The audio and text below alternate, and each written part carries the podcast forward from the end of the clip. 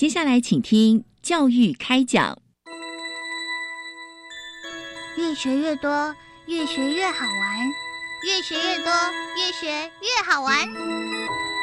如果教育是春雨，我希望能滋养每一颗种子；如果教育是阳光，我希望能活络伸展每一株幼苗。聆听学子心声，分享教学心得，关怀环境变迁。扩大教育资源的平台，欢迎收听李大华主持的《教育开讲》，教育从倾听开始，一定划得来。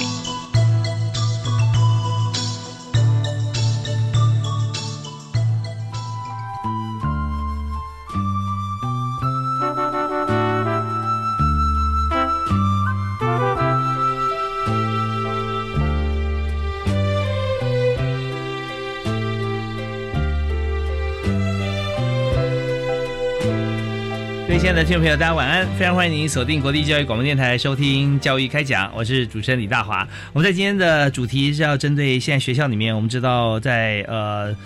所有的大学，那么我们现在都可以申请呃高教生跟计划的经费。那与其说申请经费，其实我们真正的目的跟做法，其实学校里面都非常负责任的去提出这个计划。那我们最重要就是说，这个计划执行完的成果是什么？然后经过计划的提出，由教育部相关单位进行呃审阅，然后最后我们会完成啊这个计划的一个呃经费的核拨。那么最后呢，最重要就是同学经过这个计划。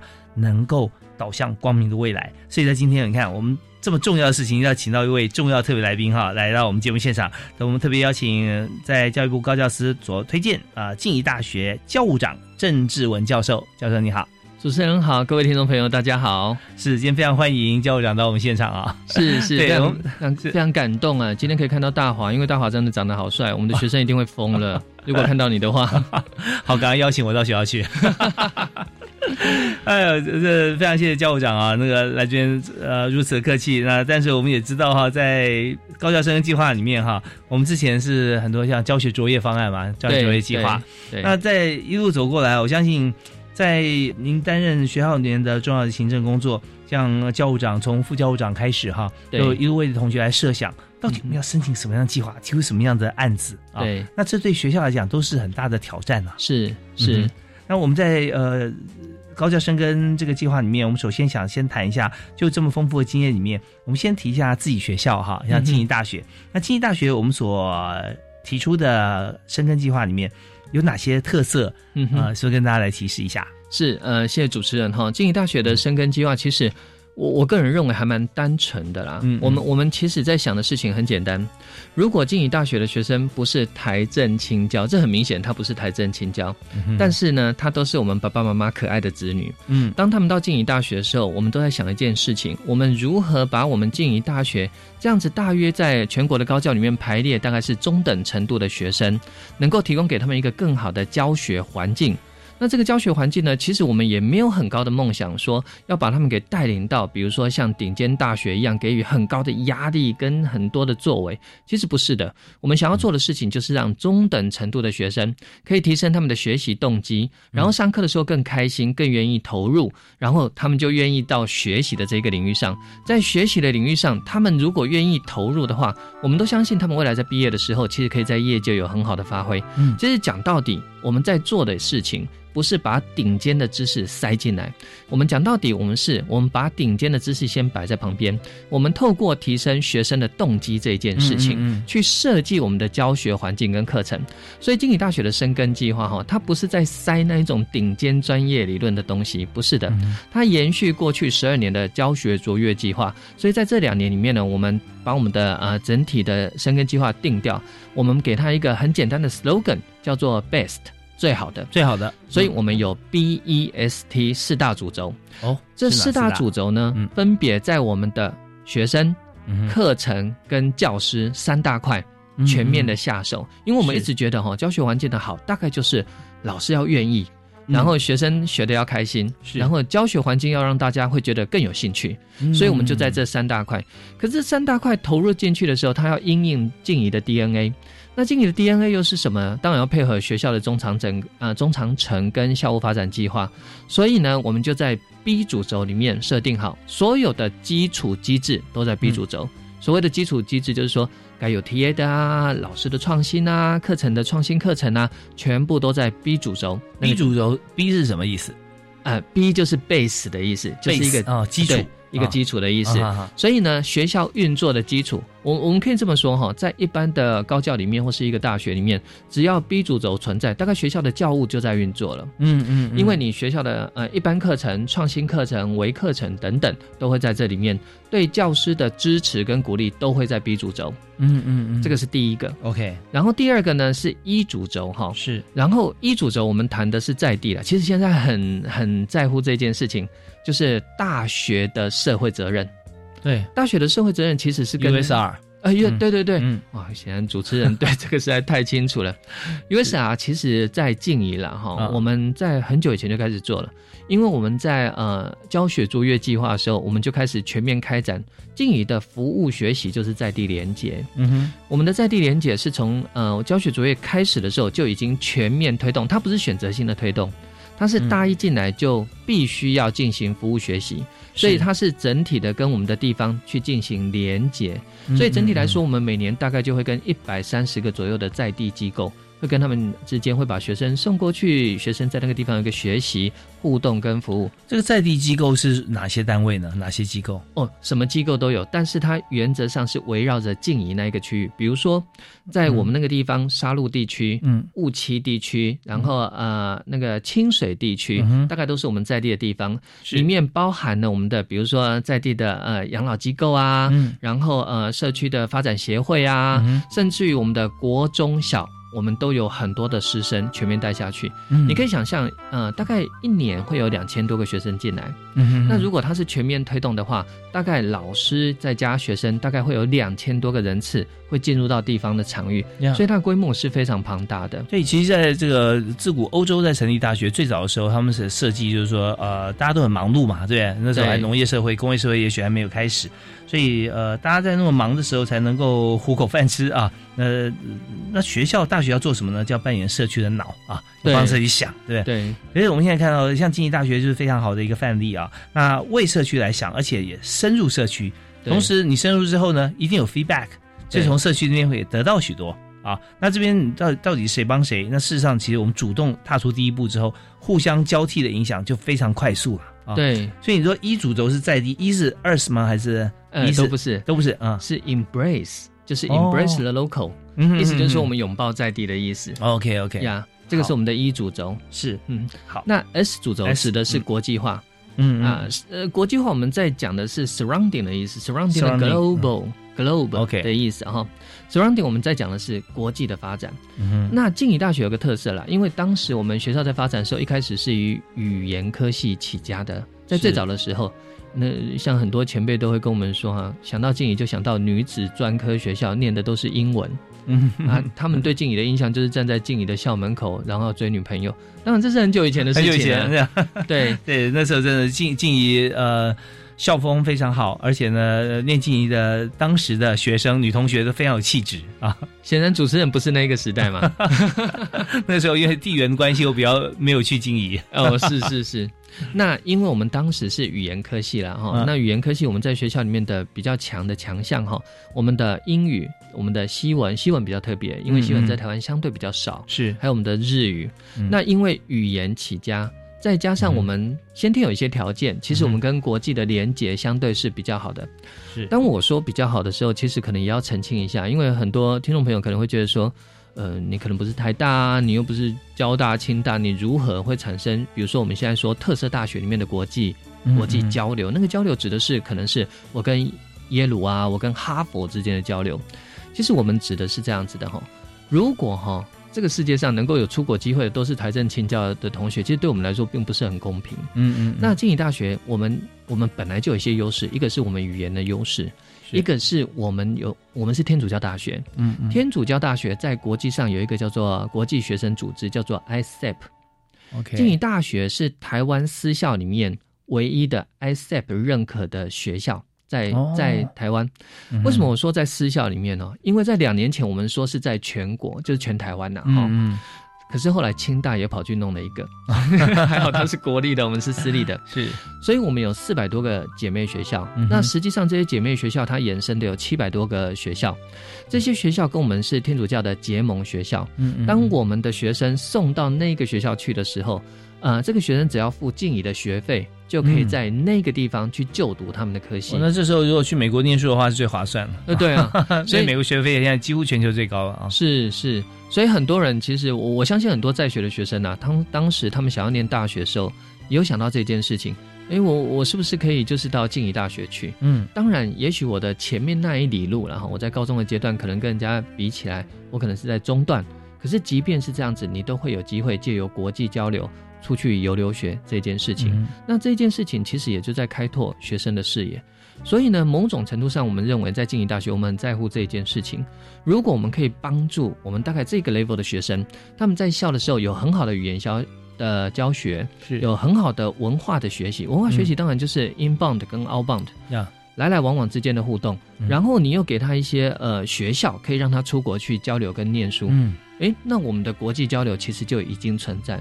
那我们花了很大的时间跟精神在经营这一块，这个大概是我们高教生根的特色之一。OK，那如果说是呃像英镑、澳棒这样子的一个交融，那相对来说学校是不是有很多的这个国外的姐妹校，他们也有学生来跟我们在做，它也不是交换，是对等的，在我们学校就学，是吧？对，所以我们在进也可以说，虽然我们这个外籍生方面本来就已经有一定的比例，但是交换过来的这些学生啊，其实更能够丰富。进一的国际化哦，那是当然的。其实我觉得从他们身上我们学到更多，不管是老师或学生，特别是我们从他们学身上学到他们的可能文化或是互动的方式，这个都还蛮重要。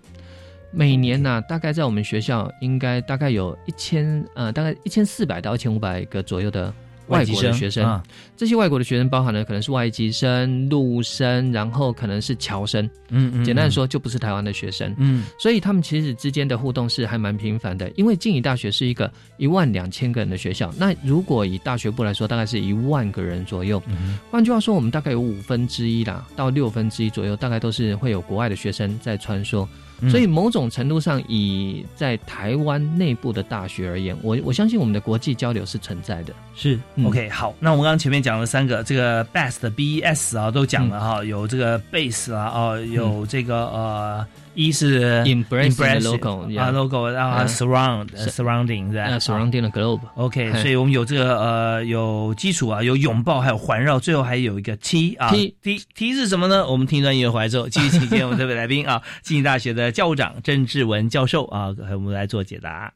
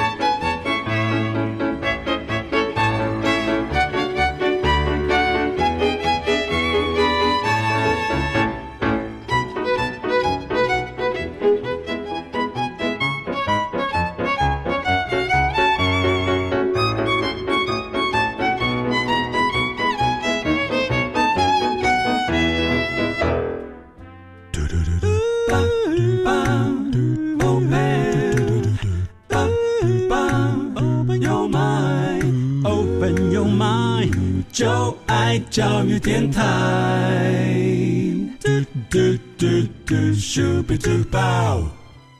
您天所收听的教育开讲节目，在每个星期一跟星期二晚上七点到八点为您播出。那今天大华为您邀请到好朋友啊，郑志文郑教务长，他目前是在静宜大学大众传播系担任教授，同时呢，也要负责这个教学发展中心担任主任，更是静宜大学的教务长。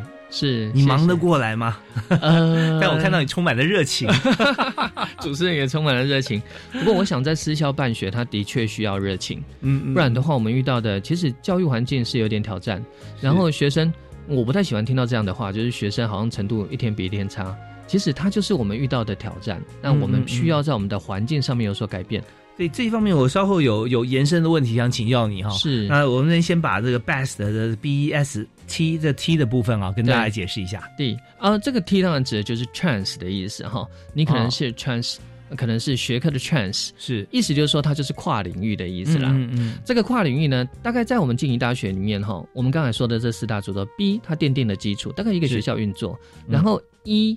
跟 S 它其实是我们的两大特色，嗯，然后 T 大概就是我们现在对于学生期待的跨域学习，所以我们大概在学校里面哈，摒除掉我们的呃在地的的社会责任以及我们的国际力这一个招牌特色，那我们非常强调在学校里面跨学科、跨学系跟跨领域的学习，所以我们全部都把它集中在 T 里面去执行。那我们大部分的课程都是透过，比如说这个大概就是一般大家会比较常见的，好像是比如说呃跨领域的学程，不同的科系之间设立的学程，是双学位辅系去进行完成。其实呢，我还蛮不太喜欢这个东西的，虽然它很重要。嗯，跨领域的学程其实哈，在我我不晓得在其他学校，但是在我看到就是学生在现在的情况底下，或者现在的教育情况底下，他们不太愿意，或者是会觉得。跨领域的学位证书这件事情对他们吸引力是不足的。嗯，我发现当代的学生，你要让他花很长的时间去拿一个跨领域的学位是不太容易的。他们往往对很多的科目或是学习内容很有兴趣，但是他不一定要拿到这个学程，他本身就有一个系的专业了。然后我今天我可能像像主持人这个样子，我对主持人这个领域很有兴趣，但是我不需要去学大船的辅系双主修或是跨领域。但是我很想要知道主持人的这一个，呃，比如说广播的专业，他要怎么操作。所以我只要去上主持人的一些课就好了。这些课甚至有时候不到一堂。比如说我们今天可能是录音室里面的操作，录音室的操作，也许我们在教导的时候，我只要用三个小时就可以把你给教到。呃，录音室是可以可供操作，但是并不深入。像这种方式，我觉得它是一种很好的学习，就是在我的本职学能之外，我用三个小时去学另外一个单元或是另外一个科系它的专业，我学到了够用就好。我可能花了，比如说呃两个学分，或是二十个小时去学一个 YouTuber 应该怎么操作，我只要花五个小时去学录音是要怎么操作，但是我可能要花十八个小时要去看一个节目怎么操作，但这些全部都加起来不会让我去拿一个双呃双学位或是辅系啊，不要，但是我觉得这样够用。所以我们在静宜大学，其实我们开辟了很多的微学分课程。微学分，对，嗯，微学分课程，其实，在各校的发展都不太一样的。到目前为止，听得起来就是把一堂课拆的拆的一块一块一块的，然后让学生去选。可是，如果听众朋友有稍微仔细去注意到这个微学分课程的话，大概目前在国内的微学分课程都倾向于其实是化整为零。它其实是把一个专业的课程，把它拆拆拆拆拆拆拆拆成，比如说十八个小时到二十四个小时，把它拆起来。然后学生在选的时候，他其实不太能够去选十八个小时里面的两个小时，他只能整个都选，才能够组成为学分。嗯，这在静怡看来，在我们看来，我会觉得他的跨域程度还不够，因为学生他其实如果要选你这二十四个小时，他就干脆去选你那堂专业课就好了。嗯。嗯，但是他今天他对你这个东西有兴趣，他其实不是对这二十四小时有兴趣，他是对这二十四小时里面的某一个模组有兴趣。所以呢，我们在静宜大学推的跨领域里面，是我们把这二十四小时，我们应该这么说，我们就忘记这十八跟二十四小时，每一个模组化，对模组化，每一个老师就拿出你认为的精华。比如说今天呃，很多学生说。我不会 A P P Inventor 啊，可是志愿的老师会说这么简单的东西，嗯，可是如果你一开出课来，学生可能要花三个学分去修，嗯，实际上很多老师都告诉我们说，哎，其实我我告诉你哦，我要把你引进门，只要八个小时就好了。那我们就邀请老师开八个小时的模组课，而不是学分课。我们把所有的模组课都开出来，有点像自助餐的套餐，嗯，然后再让学生自由去选择，是，再把它给兑换成学分，这个就是我们现在的做法，嗯，化整为零。对啊，最后呢，再把这些零呃合起来，就变成一个毕业的学分数。对对，OK，但是它不能是既有的课程，嗯哼哼，只是把它给切断。OK，那就跟刚才那 best 的那个 T 有点关系的，那 trans 啊，这个 transformer 哈。对对对，哦，变变形金刚，对 我可以组合开始，然后就就是最后可能你在很多堂课都碰到同一个同学，对，但是不是每一堂，所以你们修过很多共同课，但出来之后，你们的出路跟你们所有的装备是不一样的，是对啊，是。那所以这就很有意思，就我呃，我们看到很多的现在在企业里面在讲说。如何更有效的、更敏捷式的让让企业用 agile 的方式或者怎么样？对，用用一些呃呃，比方说有有这个啊 BU 或者 BP，也就是 BU 就是 business unit 啊，那就它可能是它有个上面有个 leader，也许他是属于呃。行销部门的人啊，但他底下带很多的这个呃，他这个组的组员，他们去共同一个目标。那这组可能来自于像是业务部的、operation 的、有法务啊、有工程部。那这些哪里来呢？那这些人就从各个不同部门派一个人出来。可是这些派一个人出来，这个人呢，他的考绩必须要由这个共同的主管来打，而不是原先他的主管来打。是，所以就是说，那因为这样他才会听。这个新老板的话，对，那他所做每天做的工作呢，他的产出呢，就不是原先好像工程部由工程部的经理来看，那不是了。啊，就他这个单位里面的主管来看，可以把它看成一个任务编组，但是他确实非常务实，集合大家在一起。所以我刚刚以这个职场上的一个呃最新做法的变化来看待现在刚才教务长说的唯学分这件事情，对。他可能开一堂课，他叫做呃广播与电视实务操作，对，可他不不不要上一整学期。他可能就是三小时的广播，嗯，五小时的电视，对。那这些教教课老师，他可能来自不同的呃专业啊，我当然都是大传系老师，可是你牵涉到说我要进一个。媒体的操作，他可能有些财务、有些投资，跟从外其他系所也有老师来支援，是。所以整个课上完之后，他就把各个不同的学分数把它搭在一起，他可以完成一个他心中想要达到一个理想的目标。对，而这个学分我们就把它称为叫跨领域为学分，跨领域为学分。对，刚跟我们所说的呃学位学程或学程是学学分学程是不一样的，不一样，因为学分学程它就是一个学程，他拿到的就是一个学程证书。这又回到我们一开始说的。其实现在的学生大部分都愿意开始去上部分学分学程里面的课，但是他们的完成率都不高。嗯嗯，这说明了一件事情：他们只对他们有兴趣的着手去跨领域学习，是其他多的他不愿意。对，所以所以学分学程呃完成率这件事情，就是呃他去修了课，但是他没有把这个学成的课全部修完。对，比如说十五个学分没有完成修完，他没有完全修，他修其中六个。对，可是这六个学分，你说虽然没有修其他九个，凑成十五个，你没有关系啊，六个修完就有六个学分嘛。对，只是他没有这张证书。对，哦，对，OK，所以那那这样他为什么愿意这样做呢？因为他其实对于整个学程的课，并不是全部有兴趣。对，那与其这样子的话，我们也就可以把它用另外一种方式呈现出来。刚刚教务长讲的，是我们在经营里面呢，我们就把这些大家觉得说有兴趣的课程。不要套上呃学学成或学学位学成的这样子的一个帽子啊，是。那我们可以把它更灵活的变成模组，对。那同学就来找他自己所想要的工具。像您刚提到自助餐，是是。我爱吃甜点，牛排但是我都不吃啊。我这我拿了五次都是甜点，是 OK 的啊。对对。好，那我们休息一下，我们稍后回来哈，因为时间关系，我们要听段音乐。稍后回来，我们继续要请经济大学的教务长。那么来和大家来分享，在静怡还有其他新的做法，我们稍后再请郑主任教务长和我们来谈。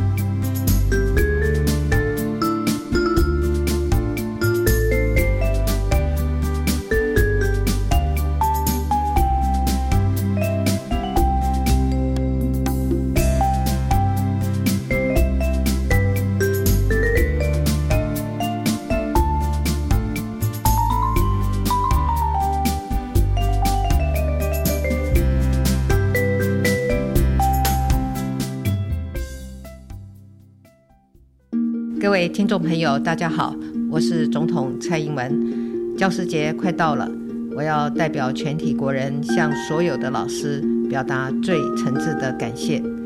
教育是国家前进的动力，台湾的进步和发展都是老师们的付出和贡献。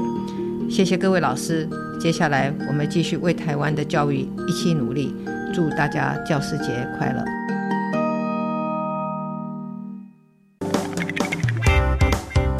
每个生命都是独一无二的。透过绘本书的引导，让孩子找到生命的价值，活出精彩与盼望。现在只要在教育电台官网 Channel Plus 点选主题频道，在页面的搜寻中输入“爱家”两个字，就可以找到《爱家生命音乐剧》主题策展。让我们一起来认识生命的美好。在屏东的国立海洋生物博物馆台湾水产养殖实境探索，十月二十五号到二十六号开展哦，让你体验水产海事类执询，其实跟你想象的很不一样。开幕式现场有技专校院的优秀成果展出，还有几点抽奖。到海参馆有玩又有学，别错过喽！详情请搜寻技职大玩 Job 网站。以上广告由教育部提供。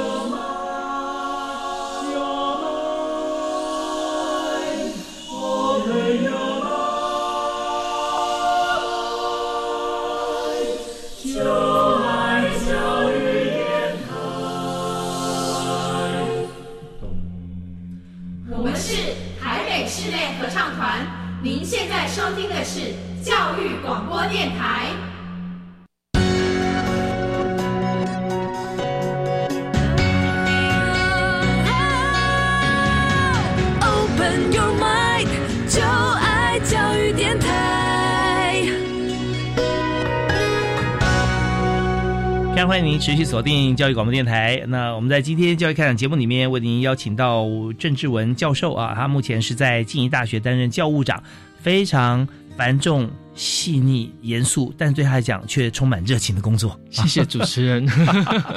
对，我们刚刚讲到说，呃，怎么样来拆解这些学分啊？学程中间不要让他感觉说好像他未完成嘛，对不对啊？对，因为他根本也不会在意说要不要那张证书，但是呢，呃，我们这样设计的话，就给他感觉说。好像你没有修完十五个就是不完整的感觉嗯啊！因为经理大学并没有要求一定要修完学程才能毕业，很多高教是会要求的，就是你在四年之内一定要修完那一个学程。嗯，但是它是不同的想象的，我们会觉得那是学生自由选择，而不是强迫。因为现在真的我们看到许多的学校甚至四年都不分系。对，在国外啊，这样子，在台湾慢慢也有这样子情形，大一或大二都不分系。那重点就是说，希望同学他自己去摸索，而不要一开始就限定他。对啊，对。那所以这个做法非常好，我们也在这次高校生根计划里面，我们有提出来嘛。是是。那像这样子，呃，提出来之后啊，我们就是往这个方向来进行。那也看到同学的选择，他们也非常喜欢。对啊。时间在哪里，成就在哪里。对对，所以您刚提到的一个例子是说，我们让同学呢，在大学四年里面，我们先把他找回来，找到学校，找到课堂里头来，让他有兴趣。所以这时候，其实老师的教法也很重要了，嗯对不对？那那还有就是说，在他有兴趣之后呢，他所投注的心力，或者说他的创造力的产生，我们一定会给他一些出处啦啊，给他很多的呃有产生 project 的机会啊，像这样子是是。所以在学校里面看到同学其实。在很专心的在呃跟同学在班上或者说下课之后还在讨论，那我们是不是可以描述一下？以目前我们在高二生跟的计划里面有没有哪些的计划，就是想尽办法也看到成果，让同学呃对于他所学所选是非常用心跟专心的。OK，呃，我我想他就牵涉到学生学习态度的改变。嗯，这又回到我们刚才上一段可能有提到的，就是说我们希望学生到了学校之后。嗯，我们必须要很诚实的说，学生在教室里面，其实对于老师跟课堂，通常都会觉得蛮厌倦的，这也是事实。因为当代的学生，他们就不适合是一个一对多的教学方式，所以他们会对理论课本、老师一对多的上课方式，其实都是不太能够接受。也因为这个样子哈，我们在学校里面，其实我们花了很大量的时间在思考，什么样的方式对学生是有用。其实不上课最有用哈，但 爸爸妈妈，你听到这种话不要太生气哈，我们绝对不会选择这种方式的。其实我们后来发现，如果以进一大学的学生，我们曾经做过分析，静宜大学的学生比较像是感官型的。嗯，操作型的，什么叫感官型跟操作型的？就是说他们比较不做纯粹抽象性的思考，比如说一个微积分或是物理化学那种极深奥的抽象模式的思考，其实不做的。嗯，他们比较能够做的事情是，如果你展示一个东西给我看，带我操作某一个事情，我非常的有兴趣，然后我会跟着你做。最好小组团队一起操作，像这种就是属于典型的感官型的跟操作型的。是，所以我们全校的课程其实开始在这个地方产生转变。最典型的就是我刚才在上一段所提到的微学分的课程，它是不讲理论的。嗯，微学分的课程都是以操作为主的，而且它尽量把长时间的课程把它砍成小的微课程模组，希望让学生能够在短时间内 pick up 起来。是，请你举个例子哦。比如说，我们我们知道拍片哈这件事情，在大船很流行拍片，我就不不晓得为什么这个世代人都会觉得拍片是一个很美妙的事情，一定要把它学的专业。可是我们发现很多人哦，如果用手机拍片这件事情，是可以在一天之内就把它给完成，就八个小时就可以带你入门。我们就说一个有活力的老师，好，然后他呃带着你，你要准备一个手机，早上的时候告诉你脚本跟基本的结构，就是你的构图，然后下午的时候带你实做，然后下午四点的时候你的成果一产出你就结束了，他会在你的脑袋里面放下一个很简单的模式跟 SOP，就是你一旦要完成手机拍片这件事情，其实就只要按照我刚才操作的就可以的。像这种方式，其实我们进行了很多的工坊，比如说 App。A P P Inventor 非自愿的人，他会觉得说这个事情我怎么会？非资讯学院的人，可是实际上我只要透过一天的工坊，甚至有时候两天的工坊，就可以带你进到这个入门，而且你之后你就有办法自己学习哦。当你想要更深化的时候，你可以自己到资源或是其他的科系里面去，开始去学专业课程，反正引进门嘛。这个是我们在学校最常做的一件事。这个是典型的微课程模组在做的事情。是为了这个东西，我们在学校开始打造。我们一般现在很流行的，呃，比如说在教育界的人会认为这个其实已经不是什么新闻。我们认为专题实作很重要。嗯，专题实作这件事情其实就带着同学操作。如果我们今天是学大船的。不要一直讲理论，就是带他们操作会好一点。是，特别是针对我们的学生的哈。如果今天在我们学校有化科系，就是化妆品科学系，嗯，我们的化科系就是进实验室，我们要做出那一些东西出来。对啊。那我们发现，按照我们的学生，他们都喜欢这件事情。我们也发现，当我们的大一同学进到大学的时候，如果他在一进来的时候，嗯，我不知道主持人知不知道，大一同学进来的时候都会有个宿营，对不对？对，学长姐带个学弟妹，然后就出去，然后就被告了啊，就常常 出做出很荒唐的事情，然后就被告。其实只是活泼啦，嗯，但是他们在那三天跟五天的时间里面，学长姐带着他们去玩的时候，常常不知道在玩什么，然后玩完了之后也不知道跟他们讲了什么。我们现在发现，至少在中部地区，至少在静宜大学，我们发现这个三天到五天的宿营，我们换一个方式，我们可以带着他们去做专题实作。学长姐跟系上带着我们的学弟妹，用三天或两天的时间，去参加我们的专题实作，全部都是工坊式的营队，当然也有兼感情交流了哈。这个过程当中，其实对于我们学生认同静宜，提升他们对这个系的兴趣，以及理解这个系在做什么，是非常非常有效的。是。大一我们做这件事情，所以我们对于稳定大一的学生其实是有帮助的。接下来我们在大二、大三，我们也打造了专题实作的团队跟奖励，我们就是希望把它四年给串起来。所以大二跟大三的时候，如果有老师跟着我们的学生愿意去做这件事情的话，我们就会用研发的经费去奖励他们，去支持他们。我们也鼓励所有的老师都能够朝向这个方向去进行，就是你授课的方式。嗯，然后大四的时候呢，会有一个。大家可能也熟悉，可能也不熟悉，叫做 Capstone 同整性课程。嗯，那同整性课程或是中整性课程，它就会把你这四年的所学专业都中整起来，做出一个 final 的 project。所以我们在做的一件事情，其实就是从大一进来的时候，就改变我们尽量改变我们上课的方式，从专题实做，然后引导老师尽量朝这个方向教学，学生也喜欢这种方式。大二、大三用奖励团队的方式引导他们继续做。大四的时候，他们中整四年的学习也用专题实作的方式把它给完成。那我们就会一条龙，由头到尾了。其实我们这个方式现在正在对高中端推啊，是某种程度上其实也正在影响着十二年课纲的高中生，因为他们需要跟大学端的合作，或是呃包含他们的学习历程，他们也需要很多的专题实作、大学的知识，那就顺理成章的衔接起来。这种 PPL 是操作的方式，我不晓得对财政青交的同学是不是比较好，因为我们不在财政青交。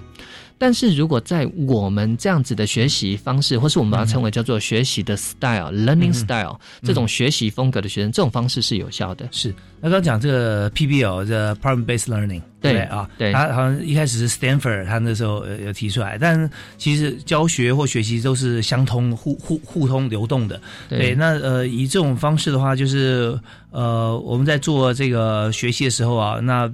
或者说我们在做 project 的时候提出来，就是我们就是要以这个学习为基础，那由大学生或大学的教授带带大学同学进入高中，那更是可以说在高中的同学会觉得，哇，上这个课让我对大学的憧憬哈会呃。一百八十度改变啊！是，反正想说哦，进入大学校园，每天拿本原文书，然后在图书馆或草地上看，哦，不是这回事啊！其实好玩多了啊！对对，那尤其你刚有提到一批一批呢，现在就是那个学习历程嘛，对不对？高中现在跟大学一样要有学习历程档案。那高中很多朋友关心，像教育电台朋友关心十二年国教的话，知道说一零八课纲，那他们的这所有学习历程档案都要填上去。异化，而且呢，不是他填了就算，要老师认证。对，那你说哦，我天马行空写啊，我会做哪些事？我会做什么实验？我现在全部自己掰的啊，那就不算数啊。对，不算。对，所以因为因为这些是跟着他未来到高中三年，然后到大学，当然跟升学也有关系。对，我们以后对不对？我记得多年前那时候还用纸本做这个呃，做一个投递呃，就是面谈文件的时候，对，履历，履历是那时候真的竞争看谁钱比较多。谁做的比较精美，对不对？曾经有有有被这个踏伐过一阵子。那现在我们就用一化，那当然未来的这个一批，刚才教务长提的也非常重要。如果说今天高中同学他能够跟像经济大学的师生啊，老师说就自己未来的学长姐，或者说比我们自己大的学长姐来跟他这个团队一起来实做的话，那相信他对于这个学习跟玩乐这件事情，他会合而为一。对，因为他在学过程中有比打电玩还要高的这个快感、成就感，对。是的，OK。那我们谈到这边的话，我们就想到另外一个话题，就是呃国际化这件事。是，那国际化刚才在前一阶段啊，教务长跟我们提到说，在经济大学校园里面，长期保持一定的比例的外籍生啊，对，侨生啊，侨外生这样子。那但是我们在呃整体经营的国际化跟国际交流上面啊，我们也有自己的指标跟目标嘛，是吧？是是。那这件是不是也可以给我们提示一下？对，经济大学有一个叫四幺幺四一一的意思啊，四幺幺。我四幺幺是我们学生非常非常重要的学习。我们的四幺幺指的就是在四年当中一定要出国游学一次或留学一次。这个是我们进入到经济大学的时候，学校在校园氛围里面都会鼓励大家一定要这么做的。在这四年当中，你一定要提升你的英文程度，你一定要试着去让你自己跟外籍有一些交流，国外的文化或是外籍生有一些交流，至少把你的眼界打开。这四年当中，如果有机会，我们鼓励所有的学生。我们让他们出去国外就去游学或者是留学一次，这个是我们的毕业鼓励的毕业门槛之一。当然，它会有替代性的旋转呢。是是。但是我们是鼓励学生这样。对我在这边哈，我我想请教一下，就是说，呃，以国际交流以英语来说，语文是非常重要的。是。所以我记得之前的时候，学校有设定哈，有许多学校都定了说啊，只要多一成绩多少，或者全民点多少以上，那这四年里面几乎你可以不用修英文课。对对不对？那可是如果说我们在一个呃比较接近国际交流或更高的标准的情况底下，好像英文是应该是永无止境的，对不对？对，那是当然的。而且我我想英文，因为现在在大学毕业的标准里面，它多义它是设定在中级。那其实中级是一个，嗯，当然看学生的程度，大概是多少？五百五百五？对，大概是五百五左右。哈，就是一个不不高的门槛呐。以出国来说了。但是学生如果要出国的话，他不能拿这一个门槛来要求自己啊，因为它是一个所有的人都应该要达成的基本能力而已。我们的学生如果要出国的话，其实我们我们先不要说特定的学生，是说在静宜大学里面，我们对语言教学这件事情天生我们就很在意，因为你如果语言不 OK 啊，你怎么出国？是，那你要语言要怎么 OK 呢？其实也是感谢教育部啦。实际上，因为教育部推了很多的语言或是叙事力的计划，其中一个叫做多元语境计划。在前几年的时候，可能还炒的还比较热一点哈。多元语境计划他说的是，就是说啊，你不要是教学生的时候，就是一个老师，然后站在台上有时候还拿着字卡，这是二十年前可能是上课的方式哈。啊，对不起，老师们，如果你听到的话，我不是在 judge 你们，我是指的是这个方式的确比较传统。那在静宜大学，我们会觉得说，我们的学生就不一定能够接受这么传统的教学方式。我们希望他的教学能够更活跃、多元语境嘛。他的意思就是说，把我们的场景。把它弄的情境更像在国外，嗯，比如说我们的西语系，他们就会在一间教室里面把我们的整个教室都把它堆成像就是在西班牙的样子，嗯，然后在里面老师，因为我们的老师很多都是外师了哈，所以他们其实本身就是你只要一进去就有那种西语的情境，或是我们的呃英语哈，我们的英语教学多元语境嘛，所以你去我们的那个 Subway 点餐的时候，如果你可以用英文跟他点餐。那他就会给你一个特别的 discount，还包括我们的手摇杯也可以这样子的。OK，它其实就是在，它就是建立一个环境。我们希望让学生可以去适应这种情况。再来就是我们会有精英大使啊，然后接待大使，这些大使其实都让我们的学生可以实际的跟国外的学生能够去接触。然后这个接触其实某种程度上还包含一个很重要的成分，因为有英镑、港澳镑，除了出去之之外，还有学生进来。进来的学生，我们都鼓励由我们的老师或是学生来接待他们。接待他们的意思就是说，你可以住在老师家，或是住在学生这边，所以学生跟他会有正面的接触。是，然后有时候英文是一种就是感啊，哈，跟习惯跟适应的问题，它不是你那个拿着文法书的问题。所以透过这种比如说场景跟呃校园环境的设定，会让学生更愿意一点。这个是我们学校情况哦，四幺幺非常好。那我们在四年里面哦，有这个呃一次出国呃出国一次，或者说就游学或留学了哈，像这样子。那所以刚才这留学的话，我们也是鼓励交换嘛啊，对对，有一年啊，这个时间是非常好的哈。对，OK，好，那我们当然知道说，像呃以目前来看哈，我看在静怡还有推出像是硕士一加一双学位啊，对，是不是？那这个是什么？这个大概就是我我我想在高教这个也是非常重要的一件事情哦。现在如果要打通国际化。我们要出国去别的学校念书这件事情被被视为是重要的。所谓的一加一通常指的是双联学制了。如果以硕士班来说，一加一就是一年在我静宜大学念，一年在我的伙伴学校那个地方念书，然后两边加起来你可以取得两个学校的学位，是取得静宜大学学位也取得对方学校的学位了哈。这个叫做双联学制。那其实我们在静宜里面有各种各式样的双联学制，比如说我们在大学三年在静宜。可能一年可能是在呃荷兰的 Til Til 科技大学，那这样子你就可以取得两边的学位，然后同时你也完成了你出国的梦想。这件事情在大学部有三加一，在大学部也有二加二。那二加二顾名思义就是两年在这边，两年在那边哦。硕士班也有一加一，我们还有三联学制，三联学，嗯，三联就更更特别了一点，当然它的难度会稍微高一点了。三联的意思就是说。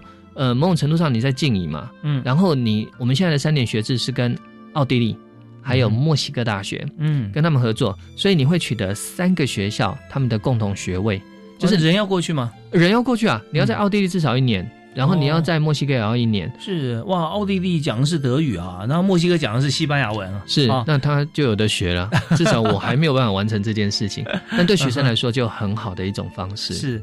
哇，真的是很棒。好，那我们在知道说经济大学做国际化这么样子的多元哈，但这一部分跟高教生跟计划也有关系。当然，我们休息下，听段音乐回来之后，我们再跟教务长来取经啊。我们要来谈谈看，就是说我们在学校里面提供这么好的一个 program 的同时，我们需要资源，嗯，对，我们需要老师，我们需要教材，我们需要国外合作。当然，这些还是跟经费有关系。是，那怎么样做出像这样子的计划？还有未来，我们还有哪些计划或现在正在执行的，也可以请这个郑教长跟我来谈一下。好，好，休息下，马上回来。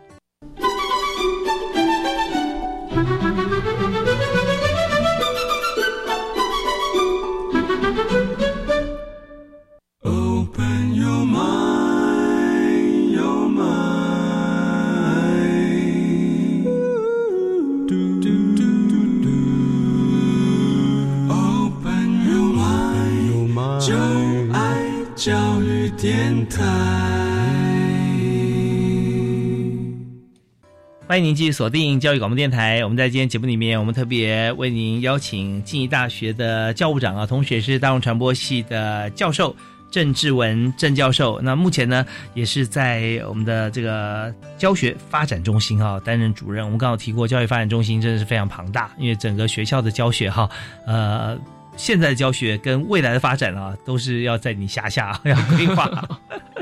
好，那我们刚刚有提到说，在国际交流的这一部分呢，这么多的一些想法，从有想法到有办法做出来，它也是经过高教生跟计划的一个经费的争取嘛？对，是。对，那在这边有没有说，我们现在做到？我们现在想到好像说，呃，学校做这些事情，呃，理所当然，想当然而。可是，呃，我们在申请计划的时候，这些经费补助啊，能够在哪些地方，呃，非常确实的支持了我们的计划？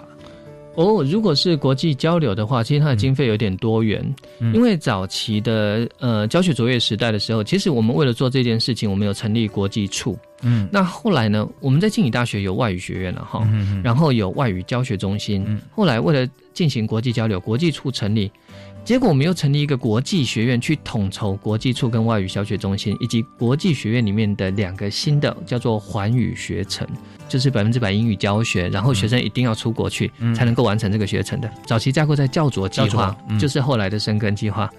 那当然，经费这件事情就比较敏感了哈，因为它牵涉到我们的生根经费。我们大概哈会在我们的呃生根计划里面，因为生根计划百分之五十一定要在教学上面，嗯，而我们的国际化其实是在我们的特色上面，所以我们大概会用。大概百分之二十左右会用在我们的国际化上面，嗯，但是不是只有这个经费哦？因为实际上部里面还有很多其他的计划，这个大概是在高教体系大家都会比较耳熟能详，像学海计划就是我们最常见的，学海飞扬、学海习珠，然后学海逐梦跟新南向的学海逐梦计划，是是，这个也都很重要。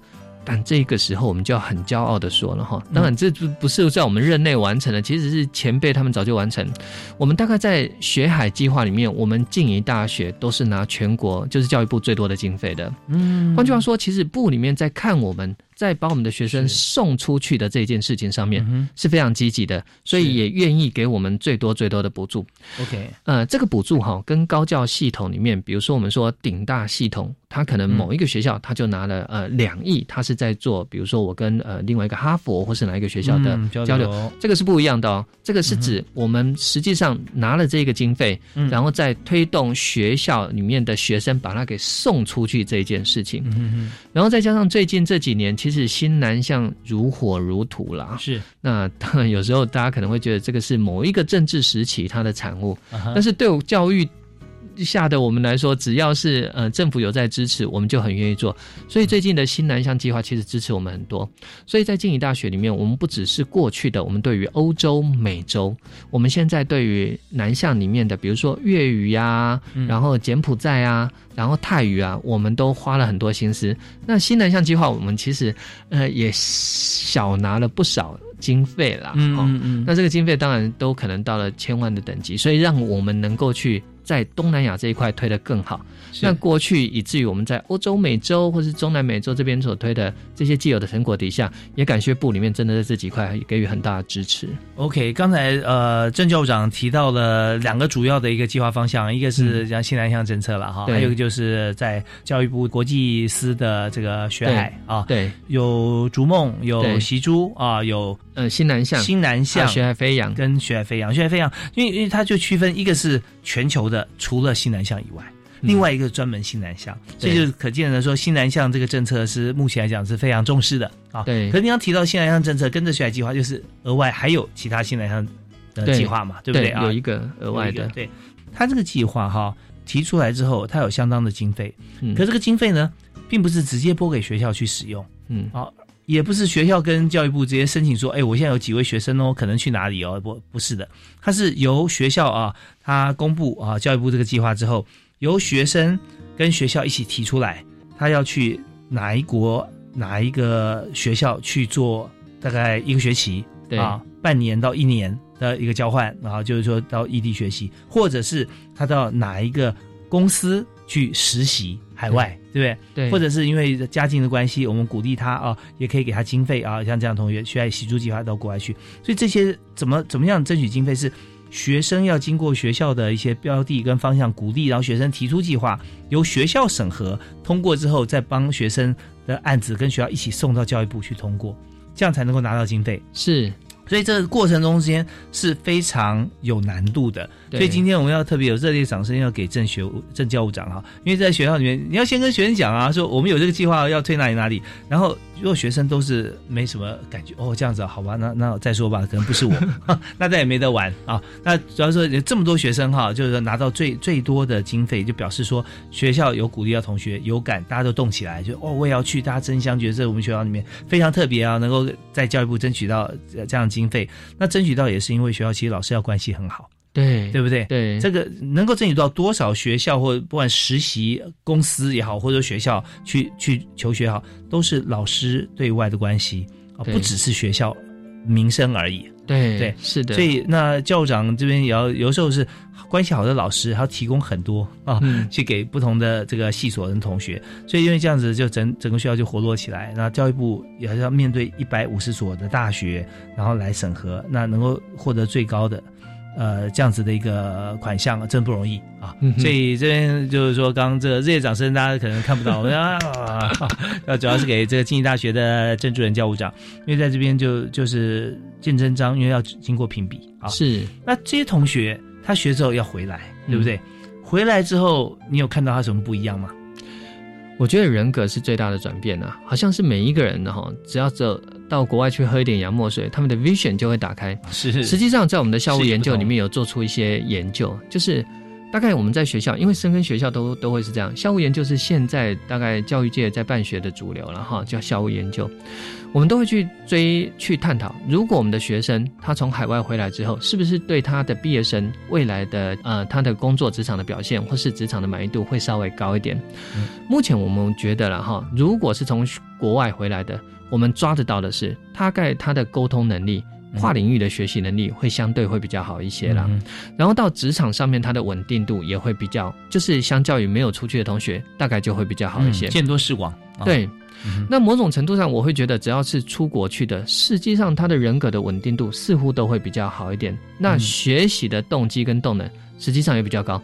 当然，当我这样子说的时候，我自己说的也是有点矛盾的，而我是有一点盲点。因为这些学生，当他们当初出国的时候，他们已经是属于动机比较强烈、学习态度相对比较好的，也比较独立自主，能够解决问题。可是我们发现，他出去回来之后，所有的这些既有的优势都会在更被强化。是是，所以我们非常鼓励学生。你在这四年，其实出去一次不浪费的，帮很大的忙了啊！它虽然不是全额的补助，但它足以啊，让你觉得说，呃，出国是相对轻松一些，是轻松一些，而且是确实真的非常有实质的这个效益。好，那我们今天今天节目时间的关系啊，我们最后只剩下大概。等一分钟而已啊！那我们现在有很多经济大学，其实对海外像是西班牙、波兰、立陶宛啊，那我们都有很多姐妹校嘛啊，是有很多的这个合作的 program。我想说，在这么多，我们就化为对高教生根哈这个计划的呃提出哈，我们最后是不是可以请校长我们来谈一下，说我们现在做法做的这么好，未来有没有什么期望或展望？哼哼，我我我想高教生跟对于私校来说是真的非常重要的哈。我我不觉得我们静宜大学是一个就是摇摇欲坠的学校，我觉得我们其实做的还蛮好的。但是在这个过程当中，我觉得教育政策很重要，教育部透过高教生跟去支援，愿意去改善跟创新。去做出创新教学的学校，给予很大的支持，所以我们当然期望高教生根的经费可以越来越多了哈。虽然安内贡我们在五号不好，但是我们期望它能够足以让学校真的可以在教学的现场里面做出一番改造。我们很努力来做这件事情，所以我们不浪费政府的这些钱。如果今天有五千万，我们就可以改造我们的教学现场；如果我们今天有一亿的话，我们可以让我们的教学现场再往前面跨两步。但是这个对同学来说真的真的很重要。如果我们没有从教教师端跟课程的创新端去进行改造，其实学生的学习动机不会被提升。学生的动机不会被提升的话，整体教育品质一定往下降。所以我们现在正在做的是这件事情。当然，我也要说，我们感谢教育部能够让我们持续的在教学现场有一点改变，期待未来。是我们非常感谢郑主任教务长啊！当然，我们踏进静的校园，大家如果说有机会的话，可以去台中走一趟，在沙路啊这边，我也看到说，呃，整个校园里面，不管是同学、老师哈，或唐校长啊，啊，都给他感受充满了阳光。那今天呃，郑教务长坐在现场啊，马上这个录音室都亮起来了，我们也听得出来啊，爽朗的笑声啊，而且是呃言之有物的做法。这其实不并不是口才好，口才本来就很好了，就是说你谈的都是每天在做的，是，所以这边大家可以感受得到。那我们也祝福啊，经济大学。越办越棒啊！那同时呃，也让大家呃所有的这个办学的朋友啊，可以透过高校生跟计划，我们可以为自己的学校争取更多的亮点跟同学未来的机会。好，我们再次谢谢教务长，谢谢谢主持人，谢谢听众，谢谢，感谢大家收听，我们下次再会，啊，拜拜。